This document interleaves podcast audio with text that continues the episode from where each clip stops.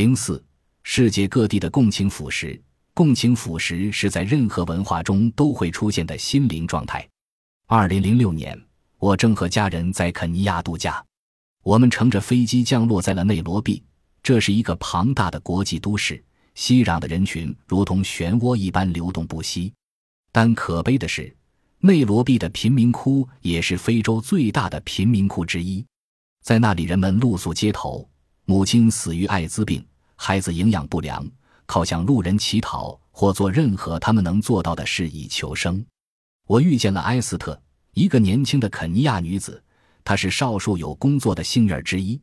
她提醒我要当心内罗毕日益增长的犯罪行为。一天，我正在超级市场买东西，她说：“忽然，一个拿着日用品在我不远处排队的女人发出了一声惨叫，一个男人从后面切下了她的手指。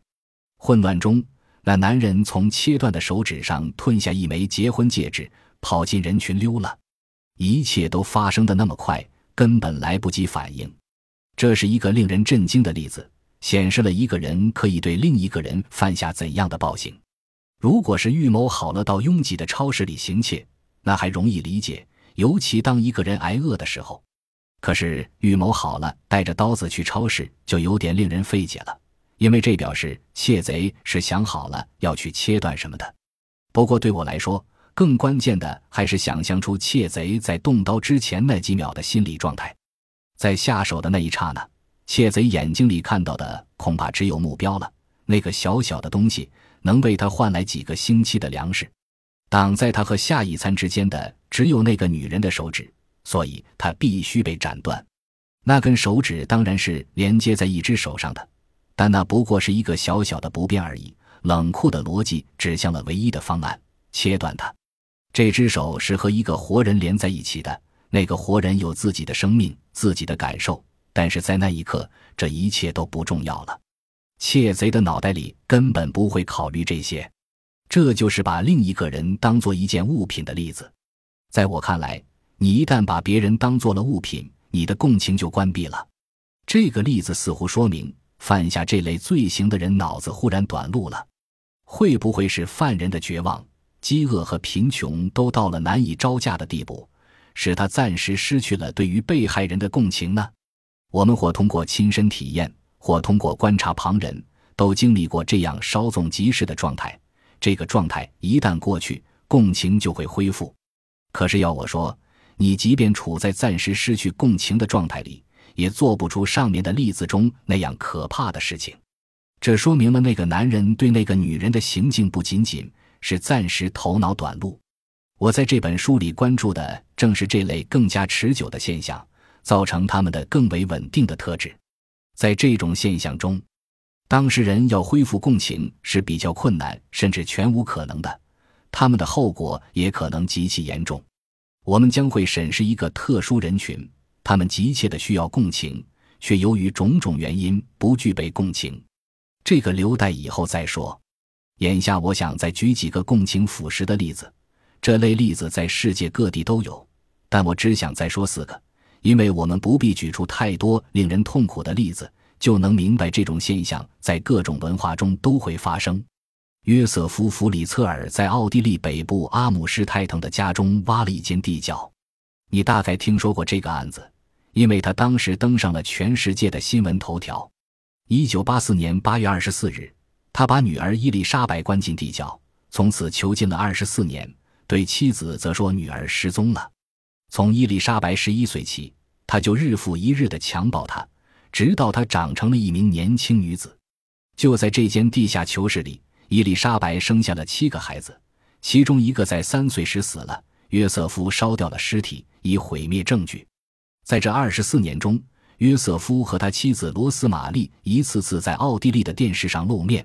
他表面上为伊丽莎白的失踪痛苦不已，并呼吁公众帮他找回女儿。他还宣称，伊丽莎白生了三个孩子，他们被母亲抛弃，神秘地出现在他的家门口，现在由他和妻子共同抚养。伊丽莎白的另外三个孩子则在地下囚室里长大，都患上了严重的心理疾病。一个父亲怎么可以像对待一件物品一样对待亲生女儿？怎么可以这样剥夺他以及他的三个孩子的自由？他的共情到哪里去了？第二个共情腐蚀的例子来自英国广播公司的新闻之夜节目，当时也把我看呆了。二零零二年七月二十四日，叛军进入乌干达的帕琼村，年轻的母亲埃斯特赖昌回忆了接下来发生的事：我两岁的儿子正坐在门廊上，叛军开始踢他，直到把他踢死。我还有一个五岁的孩子在身边。叛军的那个女指挥官命令我们所有带孩子的人都把孩子提起来往门廊的柱子上砸。我们只能听他的命令，砸死了孩子。所有带孩子的人都只能把孩子杀了。你要是做得慢了，他们就殴打你，强迫你更加用力地把孩子往柱子上撞。最后有七个孩子像这样死在了自己的母亲手上。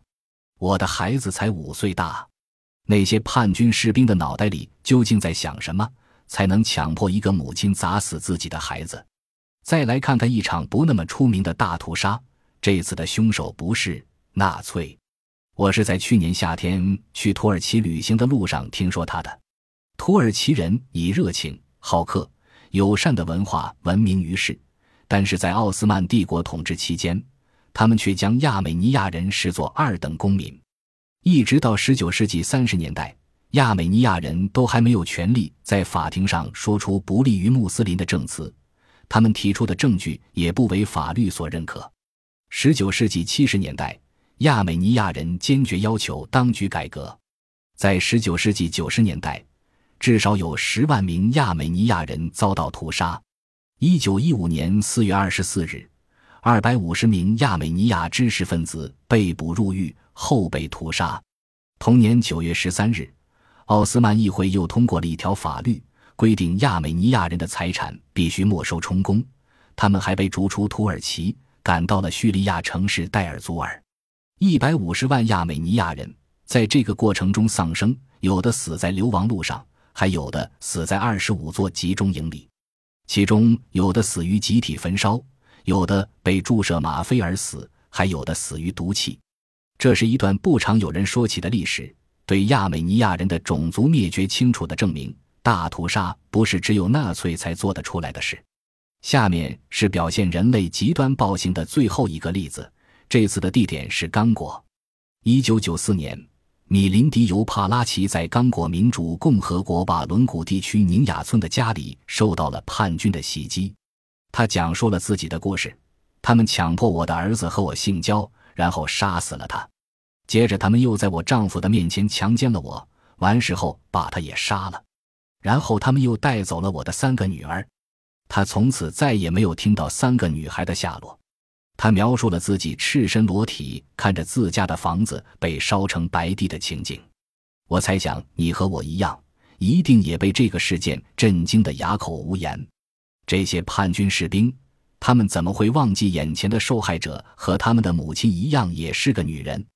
他们怎么可以这样把她当做一件物品处理？他们怎能忽视这个被迫同母亲交合的男孩只是一个十几岁的少年，具有正常的感受？上面这些例子已经足以说明，来自不同文化的人类能做出怎样的暴行。如果我想的没错，如果这些行径确实是丧失共情的结果。那我们急需要回答的就有两个基本问题了：共情是什么？为什么有些人的共情比别人都少？